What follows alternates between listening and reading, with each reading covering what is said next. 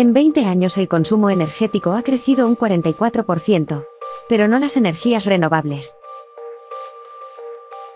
Comparando el consumo energético global, entre el año 2000 y el 2020, resulta que hemos aumentado en un 44% el consumo total de energía. Las fuentes de energía renovables se han diversificado, y en conjunto han crecido en consumo. Estamos hablando de biomasa, hidroeléctrica, eólica y solar fundamentalmente.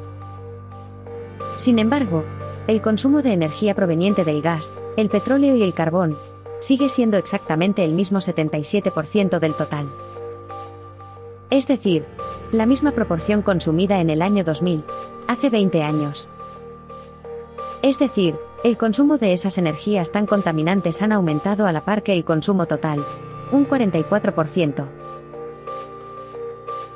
Podemos decir entonces que las energías renovables no están reemplazando a las energías de combustión. Ni tan siquiera un poquito.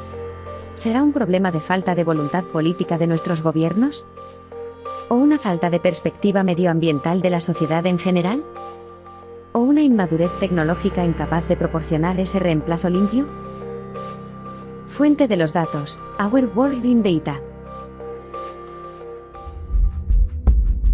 Datófilos. Buscamos, analizamos y compartimos datos. Escúchanos en YouTube, Telegram o en tu app de podcasts.